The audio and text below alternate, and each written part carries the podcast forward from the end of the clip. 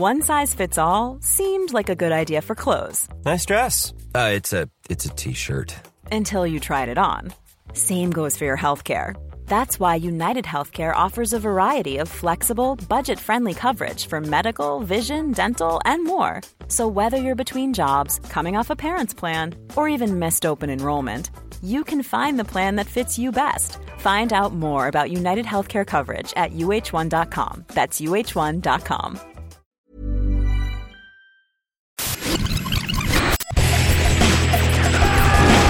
Bienvenue dans Stéroïdes, le podcast qui fait l'exégèse des gros bras.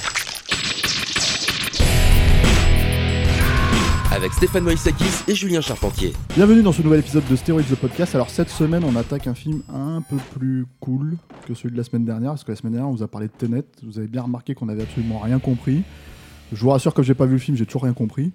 Euh, mais c'est pas grave, on va prendre justement un film qui n'a rien à voir avec la choucroute et qui surtout est beaucoup plus clair. Et je suis avec mon ami Julien Charpentier pour en parler. Alors Julien Charpentier, euh, bonjour. Bonjour Stéphane. Voilà. Je vais te présenter pour ceux qui euh, te connaissent pas, mais je pense qu'il y en a quand même qui te connaissent. Possible. Voilà. Alors Julien, c'est un ami à moi. On se connaît depuis une- une- maintenant quelques années, quoi. Mmh, petite dizaine, ouais. Voilà. Et en gros, euh, Julien, en fait, vous l'avez connu. Alors, est-ce que je dois dire le surnom que tu avais Non, t'es pas obligé.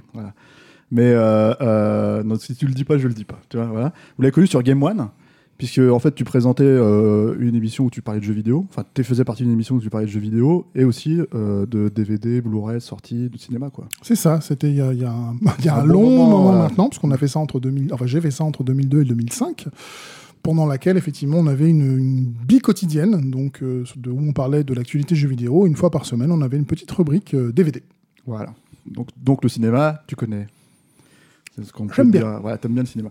Et euh, Julien a aussi écrit bah, récemment l'épisode de, de Stéroïdes en vidéo sur euh, Au revoir à jamais et Shane Black. C'est ça, on Voilà. a travaillé ensemble tous les deux sur ce projet parce que bah, Shane Black, pour nous, c'est un profond génie de l'écriture et c'est toujours bien de le rappeler, on ne le dira jamais assez.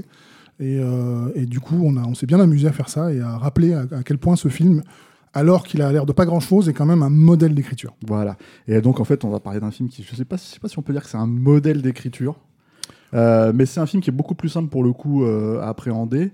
euh, que tu as choisi. Alors, je tiens à préciser quand même un truc, c'est que Julien, on s'est beaucoup rapproché aussi à une époque parce qu'on a le même goût pour les gros films de bourrin décérébrés. Pas du tout. Voilà. Et en fait, il m'a proposé quelques films pour, pour apparaître dans Stéroïdes de podcast. Ça fait un moment qu'on en parle, en fait, que tu viennes faire une panouille avec nous, quoi. Et là, tu m'as sorti des films absolument pas bourrins du tout, dont Ronin, Ouais. de John Frankenheimer. Ouais. Alors, déjà, moi, j'ai envie de te poser cette question. Pourquoi? Pourquoi Ronin? Pourquoi ce choix? Pourquoi? Pourquoi Ronin? Bah, En fait, tout simplement parce que euh, donc Ronin, c'est un film de 98, Mhm. réalisé par euh, Franken- Frankenheimer. C'est l'un de ses derniers films. Euh, c'est, à mon sens, l'un, l'un des bons dans, dans sa- la dernière période de sa vie. Et je trouvais ultra intéressant de reparler de ce film qui est un petit peu oublié, qui a pourtant un très joli cast. Une histoire. Alors, tu dis que, le, tu dis que c'est pas un- un- le film le mieux écrit du monde, c'est pas faux. Mais il y a aussi des choses en termes d'écriture qui sont ultra intéressantes à fouiller, comme le principe du MacGuffin, sur lequel on reviendra sans doute ouais. Mhm. que je trouve, si on ne comprend pas ce qu'est un MacGuffin, euh, on regarde Ronin et à la fin on ne peut qu'avoir compris. Et ça, c'est plutôt assez génial, je trouve. Et puis il y a ce gros avantage aussi de faire un. On est toujours en train de dire, bah, c'est compliqué de faire un film, un film d'action à Paris parce que dès qu'on voit une voiture de police parisienne, bah, ça nous fait marrer. Euh, dès qu'on voit un, un, ti- un type en képi, bah, c'est moins crédible qu'un américain. Alors qu'au final, quand tu vois Ronin, tu t'aperçois. Alors c'est vrai qu'ils ont un budget qui est quand même relativement conséquent, mais tu t'aperçois. à l'époque, c'était 55 millions de dollars. C'est exactement ça. Ouais. Je, regarde, je, regarde, je regarde ma fiche. regardes ta fiche. voilà, déjà.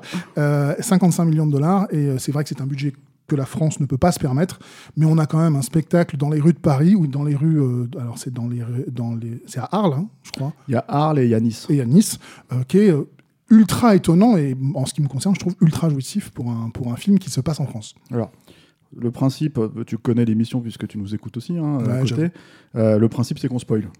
Ok. Donc on s'en fiche en fait, donc les gens le savent, hein. plus c'est un film qui a maintenant 22 ans, donc on n'a pas trop de soucis à, vraiment raconter les détails justement pour euh, expliquer euh, ce qui nous nous intéresse dans le film, etc. etc. Euh, Est-ce que tu peux pitcher le film très vite? Bah oui, c'est relativement simple en fait. C'est l'histoire d'une bande de mercenaires à qui on dit ok, on doit récupérer une valise. Ils posent la question de mais c'est quoi cette valise? On leur répond vous n'avez pas besoin de le savoir, vous devez la récupérer quoi qu'il en coûte. Et tu vas suivre au fur et à mesure cette équipe de mercenaires qui va d'abord chercher à récupérer cette valise et ensuite, évidemment, il va y avoir quelques petits euh, détours et cheminements parce qu'il va y avoir des trahisons. Ce sont quand même des mercenaires avant tout appâtés par l'argent et donc ils vont se trahir les uns les autres pour récupérer cette valise. Voilà. Donc alors et puis il y a un, micro twist final. Alors est-ce qu'on le spoil? On verra, on, on- décide ou pas. Euh, moi je pense que c'est un truc qui est assez intéressant, ce, ce- parce que je pense que ça ouvrait sur une volonté de franchise qui n'a pas eu lieu. C'était un, gros gros morceau à l'époque, hein, euh, le film pour euh, MGM. United Artists parce que euh, bah, justement ils avaient effectivement un cast assez, euh, assez impressionnant comme tu as dit donc il y a Robert De Niro, il y a Jean Reno il y a aussi pas mal de, de, de gens qui, euh, qui étaient on va dire des vedettes en devenir hein. Euh, bon tu avais Sean Bean qui était déjà un petit peu connu parce qu'il était apparu dans quelques, quelques gros films d'action américains mais tu avais aussi euh, Spoiler alert, dans celui-là, il survit. voilà, c'est ça. ouais. C'est- un des rares d'ailleurs. voilà. Tu vois, Je pense que je pense que tous les mecs, en fait, si vous avez vu des vidéos de Sean Bean en train de crever, comme il y a des espèces de mash-up là, des trucs Mhm. comme ça, euh, des super cuts comme on dit, bah et celui-là il est pas dedans. Donc en fait, si vous ne connaissez la carrière de Sean Bean que à travers ça, vous n'avez jamais vu Ronin, vous n'avez jamais vu un extrait de Ronin. Ceci dit, il y a une scène très intéressante avec lui là-dessus. Je trouve et qui est une scène alors qui pour moi me permet d'ouvrir sur une notion en fait du film. Moi j'ai l'impression, je sais pas ce que t'en penses que à la base un scénar comme ça et je veux dire le pitch euh, euh, la façon dont il a pu être écrit avant d'être récupéré par un autre scénariste de renom Mhm. euh, Sous pseudonyme. voilà sous pseudonyme c'était en fait un scénar à la Steven Seagal quoi c'est-à-dire que t'as quand même t'es quand même pas loin de te dire bon en fait on va enquiller les poursuites de bagnole on va enquiller les mecs qui se qui se tirent dessus et qui bon plus ou moins s'enfilent comme tu te dis tu vois c'est-à-dire qui se trahissent les uns entre les autres quoi Euh, et en fait il y a quelqu'un qui s'est pointé au milieu à qui on a dit bon euh, c'est David Mamet en l'occurrence qui Mhm. signe sous pseudonyme. On lui a dit tu vas réécrire un peu le, le machin parce qu'en fait il faut le rendre un peu plus, enfin faut attirer des gens comme Robert De Niro pour euh, jouer ce rôle-là plutôt que Steven Seagal, on va dire. si tu veux, quoi.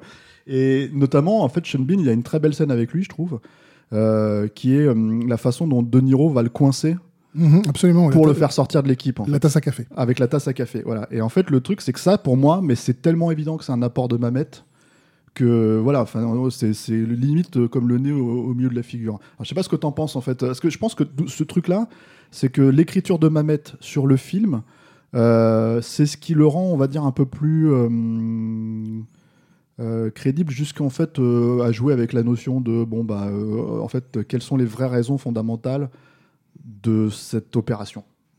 En gros, euh, donc là, on arrive au spoiler de fin. Mais que, la question, c'est est-ce qu'on le spoil ou pas? Est-ce qu'il y a une question dans ce que je viens de te poser? Non, il n'y a pas de question, mais c'est pas grave, tu peux quand même Il rebondir. n'y a pas vraiment de question, donc rebondir, du coup, ça devient hyper facile. En tout cas, euh, David Mamet, au cas où, hein, pour ceux qui Ouais. ne connaîtraient pas, c'est un dramaturge euh, américain qui a notamment écrit La prisonnière espagnole.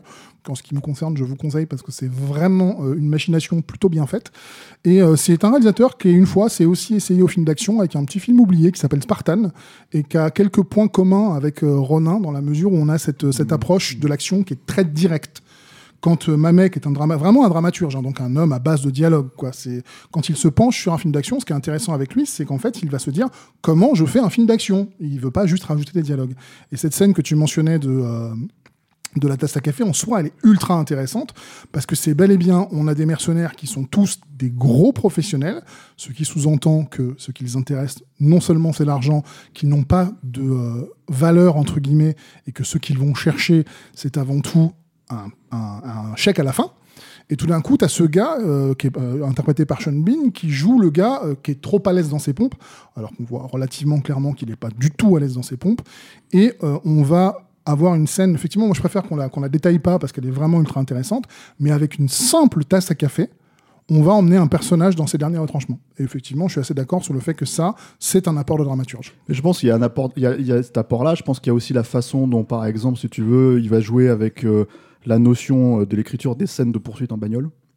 Parce que le film est connu pour ça, en fait. Et d'ailleurs, il a été beaucoup vendu sur ça. En fait. Il a été vendu sur l'idée que le film est une longue poursuite, ce qui est vrai jusqu'à un certain degré. Et surtout, Frankenheimer était connu aussi pour ça. C'est-à-dire que Frankenheimer, au moment où on l'attrape, à l'époque de, de, la sortie de Ronin, en fait, au moment où il, s'est retrouvé sur ce projet-là, il faut quand même préciser que euh, c'était un cinéaste assez, euh, comment dire, oublié, euh, qui s'est refait à la télé, avec notamment Les Révoltés d'Attica, un film avec, avec Samuel Jackson. Et en gros, un film de prison et avec euh, avec une, une mutinerie, enfin une révolte. Enfin, Film de télé mutinerie, euh, HBO quand même. hein. oui, c'est voilà, pas, pas non plus votre téléfilm de ABC. quoi. Voilà, c'est ça, c'est surtout dans TF1. les années 90. Quoi. Et en fait, euh, juste après, il s'est retrouvé sur une très grosse prod en- à remplacer le Real au bout de deux jours de tournage, Ouais. qui était sur l'île. Moreau. Alors, moi, un film pour lequel j'ai une énorme déviance, évidemment, Mhm. euh, mais qui est un film, enfin, je veux dire, qui a un très gros budget, qui s'est planté. Donc, le voir euh, revenir, en fait, euh, sur un film d'action comme Ronin, avec un tel cast, etc., etc., il y avait des très très grosses attentes. Et je pense que le film a un peu déçu à l'époque de sa sortie, précisément parce qu'en fait, il était entre guillemets, pas tellement plus que, que la promesse de vente, en fait. C'est-à-dire une grosse poursuite gigantesque dans, dans les rues de France, en fait. Euh, C'est vrai que c'est un film, enfin c'est- méga direct, quoi. Ça ne s'embarrasse pas avec des, des problèmes de scénario. Mis à part euh, ce dont je vous parlais, qui est le MacGuffin, sur lequel je vais, Ouais. je vais revenir. Il y, a, toujours des fois où on se dit, mais en fait, je comprends pas bien ce que c'est qu'un MacGuffin. Un MacGuffin, c'est juste un petit truc qui fait avancer l'histoire, que ce soit important ou pas. Dans ce film-là, ce qui est génial, c'est que le MacGuffin, c'est la valise. Ils sont tous engagés pour aller récupérer une valise. On ne saura jamais, y compris à la fin du film, ce qu'il y a dans cette valise. Et ce que ça fait, ça, ça prouve donc bien que malgré le fait que l'histoire avance avec cette valise, que c'est l'enjeu principal du film, en fait, on se fout totalement de savoir ce qu'il y a dedans.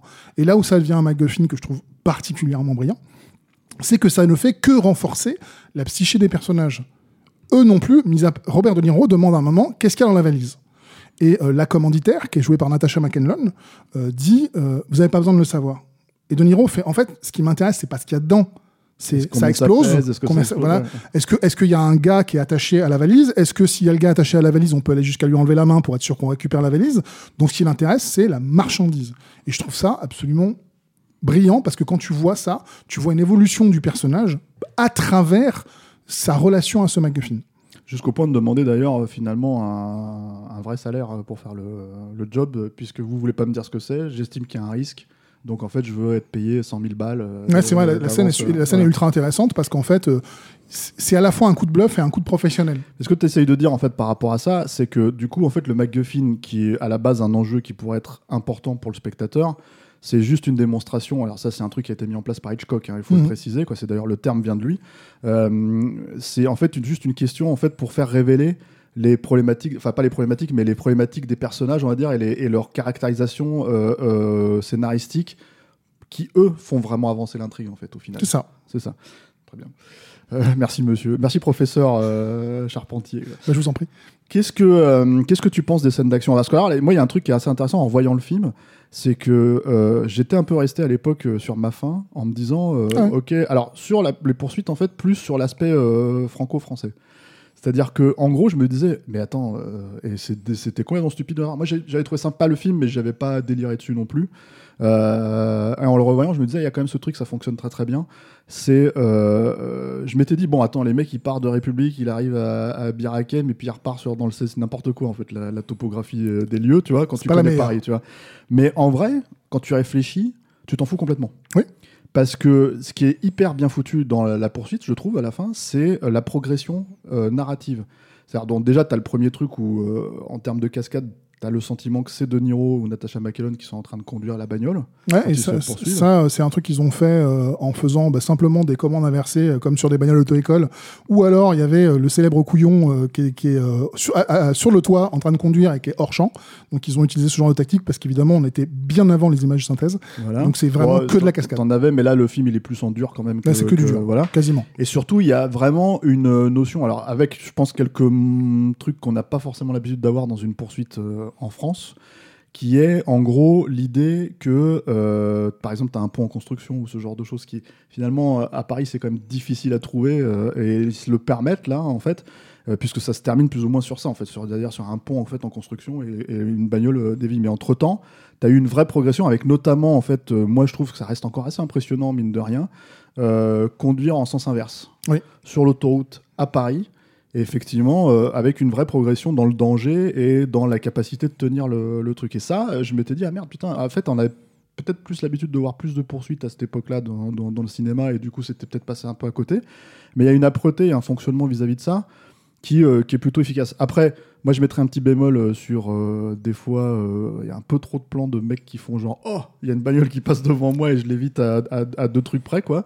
Avec notamment du, cast bien français qui, qui, joue, qui joue la surprise, quoi. Je te reconnais bien là. voilà. Mais à part ça, non, mais bon, c'est un peu marrant, mais c'est vrai qu'il il- il le surexploite un petit peu.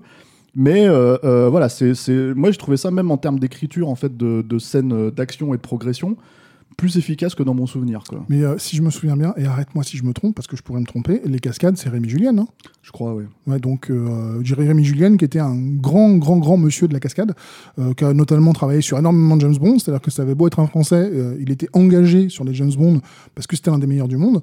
Et, et c'est vrai que bah, ces, ces cascades-là, avoir cette poursuite où on évite les bagnoles de justesse, où il y a des- un nombre d'accidents qui est relativement conséquent, enfin il y a vraiment, il y a la, on reconnaît le style de, Frankenheimer, c'est-à-dire que c'est euh, brut.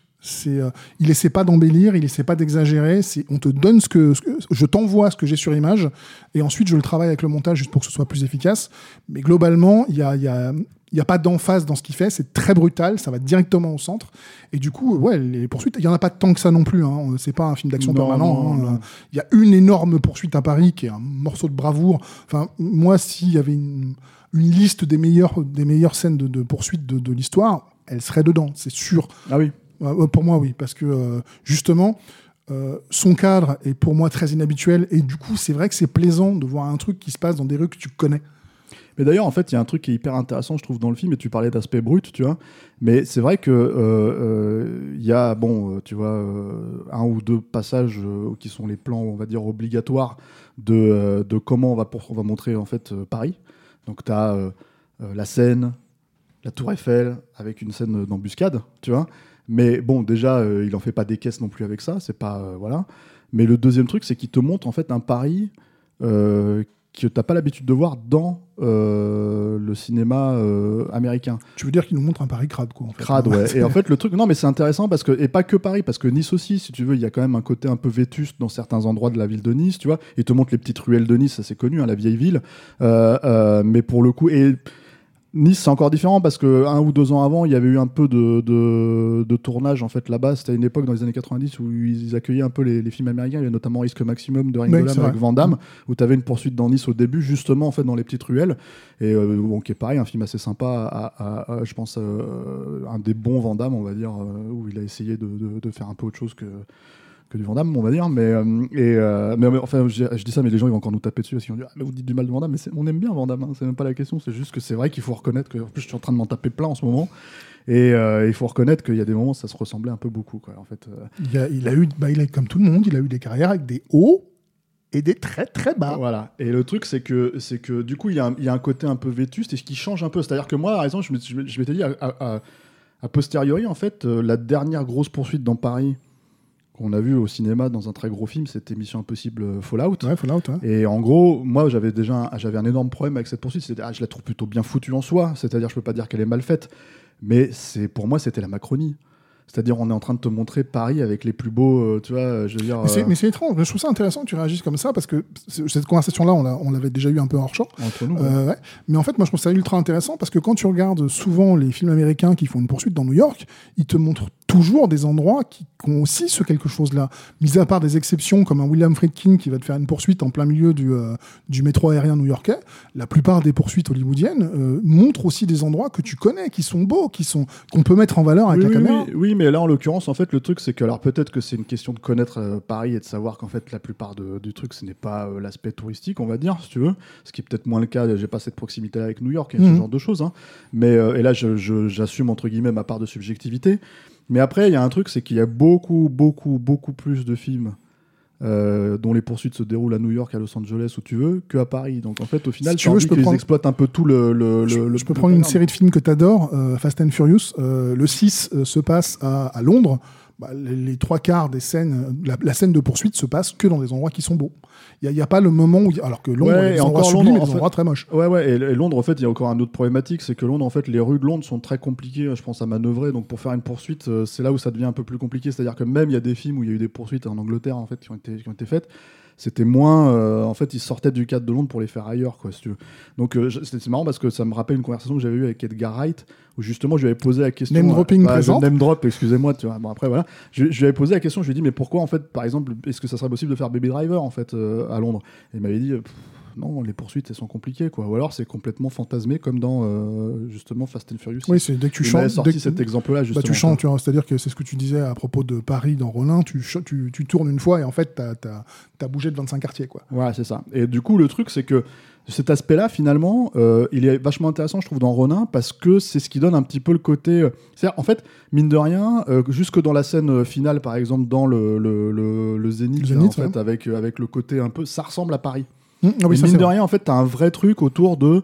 euh, on voit les beaux quartiers de Paris, on voit les quartiers pourris, on voit en fait euh, les trucs populos, on voit les trucs. Et, et mine de rien, c'est. c'est, euh, Alors, je pense que ça participe au fait que le film a pas trop marché. Parce que c'est un film qui a pas trop trop cartonné aussi aux États-Unis. Il hein, nous a par fait un son budget. 70 millions de recettes monde, ce qui pour un budget de 55 est pas un échec, mais c'est pas un succès. C'est pas un succès. Et surtout, par contre, je pense que c'est un film qui s'est bien vendu en vidéo. Oui. Donc là-dessus, ils ont, ils ont ce truc-là. Puis ça se repère vite hein, quand tu as un nouveau format et que euh, un, un film sort systématiquement dans ce nouveau format, sans même qu'il fasse un remaster, en général, c'est que c'est un film qui se vend. Voilà, et le, le, le- le Blu-ray était sorti assez rapidement à l'époque. Ouais, et y a rien dessus et la copie est moyenne. Ouais, voilà. Mais du coup, en fait, euh, c'est euh, c'est ces aspects un petit peu, euh, comment dire, euh, euh, bruts qui font qu'en fait le film est encore intéressant 20 ans après. C'est-à-dire qu'il y avait cette, cette notion, parce qu'en plus il vient de là, hein, euh, Frankenheimer, il y avait cette notion de faire un espèce de film 70s.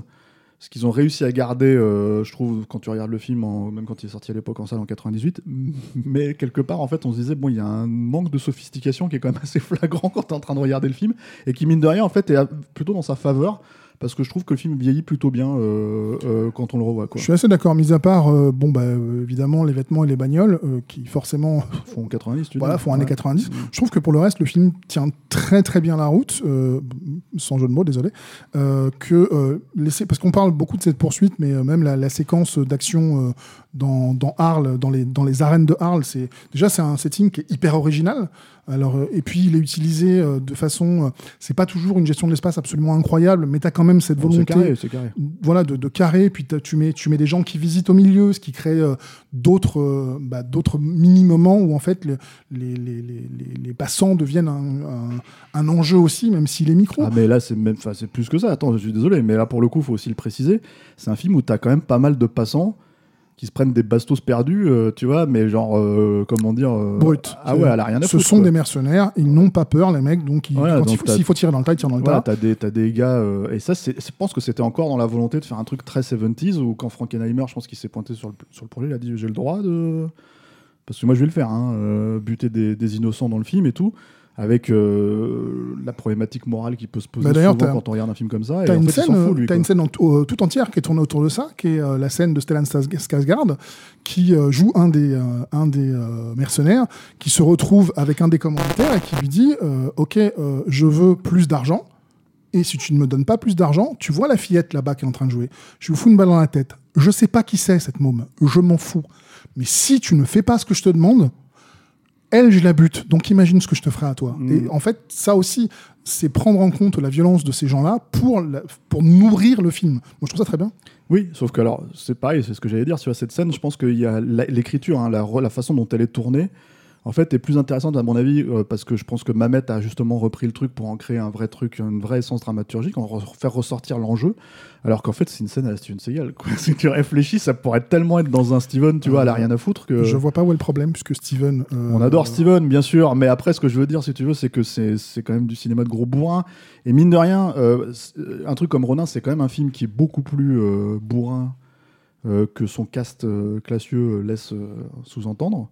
Mais c'est un film qui a effectivement un peu plus de finesse que ce que son sujet laisse sous-entendre. Voilà, c'est- la distinction, en fait, je trouve. Je suis assez d'accord. C'est un film qui est, au final, très carré. Euh, C'est-à-dire qu'il n'y a, pas grand-chose qui dépasse dans l'écriture. C'est vrai qu'il n'y a pas de moment où tu vas faire Oh, oh la vache, alors ça c'est ultra bien vu, mis à part peut-être l'explication du MacGuffin dont on a parlé tout à l'heure. Euh, mais globalement, euh, c'est il n'y a, y a pas non plus un moment où tu fais non mais ils ont fait n'importe quoi, sérieusement tu peux pas faire. Il n'y a pas de moment où tu dis ce personnage-là ferait pas ça.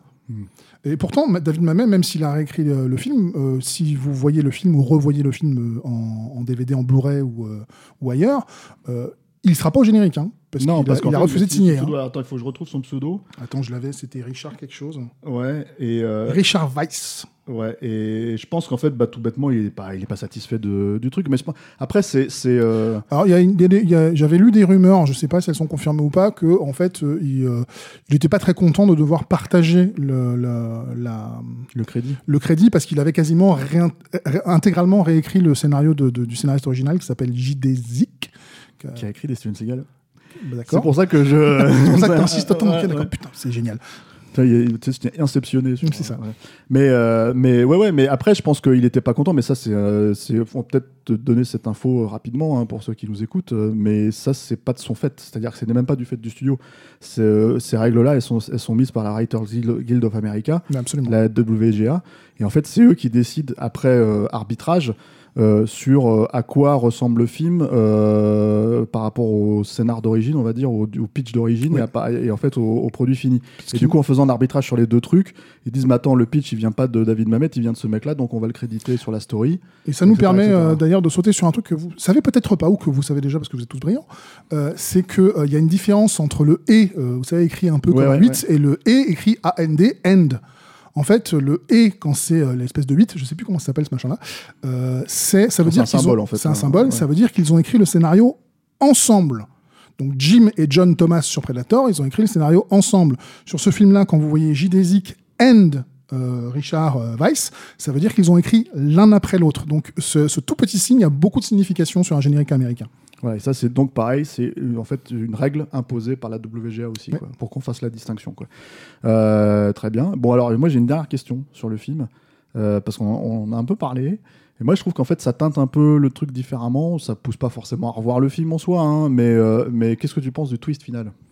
Alors attends, euh, j'ai vu le film il y a trois semaines, c'est quoi déjà le twist final? Ah bah le twist final, c'est alors je, je, je spoil, on va dire, Bah, de toute donc façon, que les parti gens, les, les gens le savent.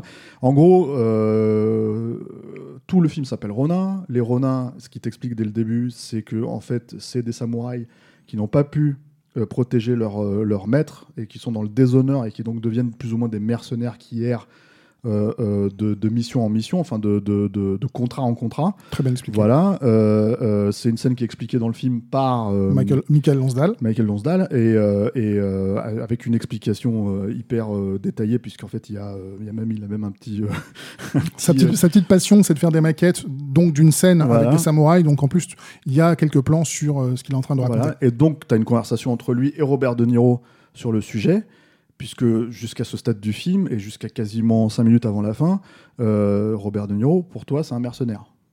Or, il se trouve que le twist final, et ça je pense que c'est clairement un apport de, Mamet aussi, c'est que en fait non, il n'est pas mercenaire, il travaille en euh, secret pour la CIA pour faire tomber en fait euh, plus ou moins un terroriste en fait. C'est pour ça qu'aussi le truc du MacGuffin, on peut se dire tiens ça peut être euh, tu vois une bombe, ça peut être quelque chose, etc. etc.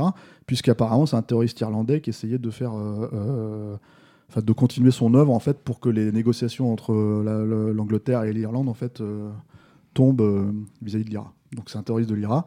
Et en gros, si tu veux, c'est la CIA qui a orchestré tout ce truc en fait pour pour et qui a mis De Niro au milieu pour faire le. Non, tu te rappelles pas de ça? Bah écoute, euh, j'ai vu le film dix fois, mais j'ai jamais pigé ça. Je dois être un peu couillon. Donc, Ah, c'est euh, le, le, le principe en fait. Et, et- et pour moi, c'était l'idée, je pense. Alors, je me demande jusqu'à quel point c'est orchestré. J'ai l'impression que c'est un- une idée qui peut venir de Mamet, mais qui est une espèce d'ajout euh, un peu imposé et qui pourrait peut-être aussi expliquer pourquoi il finalement il signe sous pseudo. Mhm. Parce qu'il faut savoir que Mamet, c'est qu'il- c'est un auteur, hein. c'est-à-dire qu'il a vraiment, il est connu aussi pour pour pour signer ses propres films, les réaliser, etc., etc. Et donc du coup, il a il a un, un petit statut un peu à part dans euh, comment dire. Euh, dans le cinéma américain, même si c'est- perdu avec le temps hein, aujourd'hui, mais en tout cas, il avait ça dans les années de toute 80-90. façon, aujourd'hui, ça doit être un septuagénaire, hein, donc il doit être. Oui, je voilà. sais pas s'il est à la retraite, mais pas loin. D'autant que comme tous les dramaturges, il fait aussi pas mal de théâtre. Voilà. Et le truc, c'est que, c'est que pour moi, c'était une idée d'ouvrir sur. Attends, mais en fait, si c'est des mercenaires, les mecs, on peut pas faire une franchise. Or, l'idée à la fin, c'est de garder Reno et, euh, comment et De Niro et plus ou moins euh, partir sur une éventuelle aventure qui n'aura jamais lieu puisque le film n'a pas rapporté son succès. Et du coup, bah, en fait, je me demandais, mais bon, tu m'as répondu, en fait, euh, si ça, pour toi, ça teintait le reste du film, en fait. Parce que moi, je trouve que d'un seul coup, T'as les actions de De Niro qui deviennent un poil plus référensibles vis-à-vis de, de, la logique de la CIA. Si c'était un personnage sans foi ni loi, ça m'allait moi en fait de me dire euh, j'achète euh, le fait qu'il y ait des innocents qui meurent et ce genre de choses et c'est pas grave tu vois mais avec un, un principe où, euh, où la CIA fonctionne alors c'est Ça reste. ombrageux hein euh, Voilà, ça reste film. aussi intéressant de, de- de dire que euh, un agent, quel qu'il soit, euh, a le permis de tuer et qu'il s'en sert et que euh, c'est la fin avant les moyens, mais c'est plus un Ronin mais c'est plus un Ronin. voilà donc il y, a- il y a une petite contradiction je trouve avec le titre d'origine le ce qui t'est vendu depuis le début et ce que tu obtiens à la fin c'est pas très grave parce que fondamentalement comme tu l'as dit c'est un truc qui est appuyé en trois euh, en trois mots et une phrase finale en fait dans le café quoi tu vois donc voilà mais euh, Et de toute façon, je trouve, globalement, c'est un film euh, que j'adore, honnêtement. Euh, J'ai juste. Moi, la dernière scène me plaît moins. Euh, la dernière scène- enfin, le zénith, en fait. À partir du moment où, Ah oui. le, où le zénith arrive, je trouve que le, ça fait partie de ces films où tu te dis. Ils auraient peut-être dû finir un petit quart d'heure plus tôt, que ça aurait pas fait de mal. Ça commence à traîner un tout petit peu en longueur. Moi, ce que j'aime bien dans cette scène, alors c'est un détail, hein, mais en fait, je trouve qu'il y a cette espèce de truc. On, on- tape souvent sur Jean Reno, euh, euh, mais mine de rien, en fait, euh, moi, j'ai- j'ai- j'aime bien Jean Reno. J'ai un vrai truc avec lui, en fait, où je sais qu'il a fait plein de films de merde, hein, et je sais qu'il se fait pas, il se la foule pas trop non plus, hein, par la plupart du temps. Mais j'ai toujours trouvé qu'il avait une, une approche assez humaine de ses persos. Et mine de rien, c'est quand même servi là-dedans. Il y a notamment en fait un détail, mais, mais que je trouve hyper touchant, en fait, qui, fonctionne assez bien.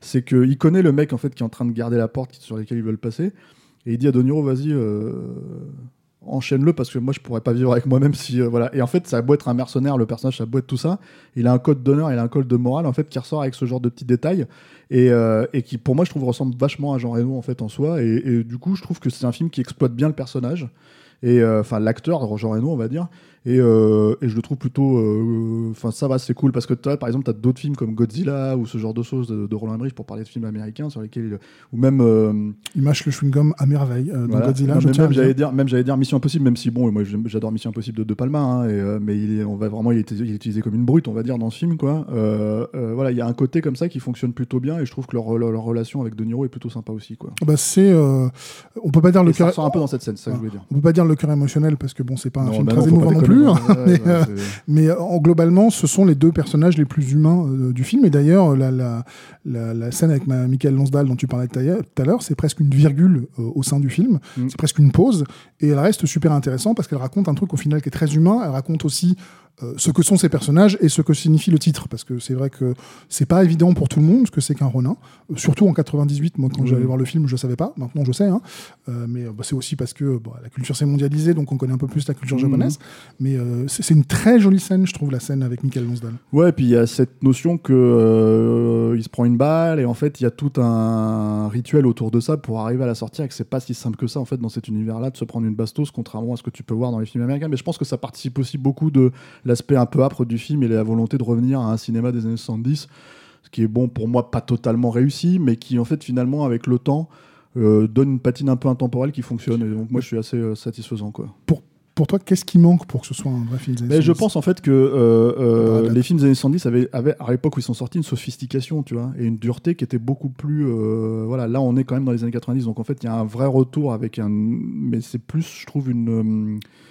Euh, Déjà parce que je pense que même Frankenheimer, comme tu as raison hein, de dire que c'est un de ses meilleurs films de, de, de la fin de sa carrière, surtout si on, si on termine sur Piège Fatal qui était vraiment Piège une fatal, euh, piège fatal après et, Voilà. euh, et l'île Docteur Moreau avant, c'était pas dur. hein. Ouais, Octobre Moreau, ça, part. Mais, euh, euh, mais, mais sur Piège Fatal, euh, non, mais ça part. Il l'a même pas fait exprès, limite, euh, tu vois. Et, mais sur celui-là, en fait, il y a quand même une. Ça restait quand même maintenant un vieux monsieur qui a quand même eu la patate dans certaines scènes et tout ça, mais qui n'a plus, euh, on va dire, la dureté qu'il pouvait avoir dans les années 60-70. euh, des films comme Un crime dans la tête, euh, Seconds, où c'était quand même assez euh, psychologiquement très fouillé. et en même temps complètement, enfin je veux dire limpide, direct, pas, direct, mais en tout cas clair, etc., etc. dans la narration. Et, là, je trouve que bon, bah, en fait, je me disais, ok, c'est un film assez simple, assez classique. Il lui a apporté une certaine patine, mais il peut pas aller non plus jusqu'au, jusqu'au voilà. C'est, c'est, à dire le terme sophistication est un peu poussé, mais, euh, mais euh, j'ai toujours eu le sentiment, et en le revoyant là, parce que je l'ai vraiment revu hier, en fait, pour, pour l'enregistrement de ce podcast, je me disais, il manque un truc dans ce film, pas grand chose, mais il manque un truc, et, c'est pas grave, tu vois, ça reste maintenant, il faut accepter, mais à l'époque le film a été vendu comme un, un peu plus que ce qu'il est, quoi, et c'est ça qui était, euh, c'est ça qui m'est toujours un peu resté en- dans l'esprit, en fait, en, tapant- en me tapant ce film-là. Je- j'aime bien, trouve ça plutôt, on le recommande hein, d'ailleurs, Mhm, hein, en l'occurrence, voilà. Mais, euh, mais c'est vrai que je me disais, bon, euh, qui je préfère me taper French Connection ou. euh, Ah bah ou voilà. en même non, temps, mais, non, non, mais d'accord. tu mais- vois, je préfère me taper French Connection parce que c'est l'un des plus grands films de l'histoire du cinéma, point barre. Certes. Mais je préfère me, me retaper Ronin que French Connection 2. Parce que euh, French Connection 2 est un film ultra intéressant. De Frankenheimer. de Frankenheimer en plus, euh, où il y a cette âpreté dont on parlait, qui est aussi euh, tournée en France, puisqu'il se passe à Marseille, euh, mais que je trouve rythmiquement beaucoup moins maîtrisé. Mais c'était plus intrinsèque. C'est-à-dire qu'en fait, le truc, je pense aussi, c'est que, que je pense que c'était beaucoup plus dans l'air du temps. Et là, il je pense que dans- chez Ronin, il fallait un petit peu aller le chercher. Et du coup, en fait, tu sens qu'il y a un travail sur ça. Tu sens que c'est pas idiot d'aller chercher Frankenheimer pour faire ça. Mais qu'on est quand même dans un, euh, on va dire, une version un petit peu. euh, le terme est un peu méchant, mais c'est pas, c'est pas vraiment la volonté d'être méchant avec ce film-là. Un peu plus délavé, on va dire, que, un peu plus Canada Dry, on va dire, que, que French Connection 2. Après, on peut considérer que l'un est meilleur que l'autre, hein, dans l'absolu, mais, euh, mais, euh, mais disons qu'en tout cas, je trouve ça plus organique et plus sincère dans French Connection 2, en fait. Sincère, carrément, d'accord. Quand je parle de sincérité, c'est vraiment, en fait, c'était l'air du temps, et ça s'en est bien sorti, alors que là, on recherche cet air du temps-là qui, qui, qui date d'une autre époque, quoi. Mais ouais, bon, bah, bref, c'est- on rentre dans des, dans des trucs, euh, c'est c'est très, c'est- voilà, c'est euh, très surfait. Donc, on recommande euh, Ronin. On recommande Ronin, en plus c'est un film qui est pas ultra difficile à voir, puisque euh, il se trouve en Blu-ray sans Ça se aucun trouve problème. sur Netflix, en fait. Euh, c'est possible, je t'avoue j'ai pas regardé vu que j'ai le Blu-ray à la maison. Ouais. Mais le Blu-ray, non seulement le Blu-ray est disponible, mais en plus il coûte vraiment que dalle. hein. C'est- Tu, tu- tu- tu le trouves pour 10 balles à peu près partout. Euh, il est peut-être sur Netflix, il est peut-être sur Amazon Prime, ça je sais pas du tout. Euh, J'ai pas vérifié non plus, je te vois. voilà, bon bah voilà, on a bien j'ai le Blu-ray, en fait, on a le Blu-ray, donc on a regardé le C'est Blu-ray. ça, en fait, c'est- c'est- on, a c'est juste, possible. on a juste glissé le truc. Enfin, c'est pas un film difficile à voir, c'est malheureusement un, un film qui se qui s'oublie un peu, euh, qui s'oublie au sens le, le temps est en train d'oublier, pas moi. Euh, et, Ah, tu euh, trouves? Moi, c'est marrant parce que j'ai quand même l'impression que alors, les gens le citent pas comme un classique hein, ou quoi que ce soit, mais j'ai quand même l'impression que c'est le, le. Alors, moi, ce que j'allais dire, c'est le film à papa, quoi. C'est-à-dire que, et sans, encore une fois, sans mauvaise, euh, euh, sans volonté négative, en fait. C'est-à-dire qu'il y a vraiment un côté où ce genre de film, euh, je pense que, je, sais pas pour toi, hein, mais en fait, euh, moi, mon père, je peux pas lui montrer euh, Matrix, tu vois. Mais peut je peux lui montrer Rodin. Je lui dis, ah, ce soir, on regarde Rodin, il faut, oh, ok. Et en fait, du coup, euh, c'est simple. Et je pense qu'il y a un côté vieux jeu dans le film ouais. mais qui est un petit peu volontaire, qui est, Ah un bah, petit qui est peu machin, et qui assumé, du coup hein. en fait fait que euh, c'est le genre de truc qui peut passer à la télé assez facilement, assez régulièrement. C'est ce qui fait, c'est- presque l'une de ses, de ses forces en même temps que ses faiblesses. C'est-à-dire que la volonté de faire un film façon années 70 fait à la fois que, bah oui, c'est un film de vieux, mais en même temps, c'est un film qui vieillit très bien. Parce qu'il a jamais été dans une époque, en fait. Mais, c'est- mais ce que je veux dire, c'est que c'était pas forcément un film de vieux à l'époque où il est sorti. C'est vrai. Voilà. Mais bon, voilà, bref. Donc merci Julien. Bah, de rien. Euh, merci à tous de nous avoir écoutés. Alors moi, je vais vous préciser que là, on est. Alors si vous êtes tipeur, vous, avez- vous écoutez ça lundi. Si vous n'êtes pas tipeur, vous écoutez ça mercredi. Et samedi, en fait, on fait une séance euh, qui s'appelle la séance Capture Mag. On présente, euh, on sera tous présents. On présentera au Club de l'Étoile le Festin chinois, le film de Tsuyark. Et euh, donc vous pouvez prendre vos places sur internet. Je pense que si vous tapez les mots-clés Festin chinois, Capture Mag, euh, Club de l'Étoile, je pense que vous allez tomber dessus. Normalement, hein, si, euh, si, euh, si Google euh, ne vous, ne vous méprend pas. Euh, donc voilà, bah écoutez, euh, si vous voulez nous suivre, rejoignez-nous. Que tu voulais dire Ouais, sinon, on fait comme d'hab, en fait, t'oublies complètement de remercier Alain, la technique. J'oublie toujours de remercier Alain. la D'accord, technique. donc merci Alain, la technique. Voilà, je fais comme ça quoi. Et merci donc, alors, je remercie du coup de nouveau, merci, je re, re- je repenche. Merci à tous de nous avoir écoutés. On se retrouve la semaine prochaine avec un autre film et vous pouvez nous retrouver sur nos réseaux habituels. Donc alors, on a nos pages Facebook, nos pages Instagram, nos pages Twitter comme d'hab, mais aussi vous pouvez nous écouter sur SoundCloud, sur Spotify, sur Deezer, sur euh, toutes ces plateformes euh, formidables qui, ont révolutionné notre façon d'écouter les podcasts et notamment les nôtres hein, surtout. Et moi je vous dis à la prochaine fois.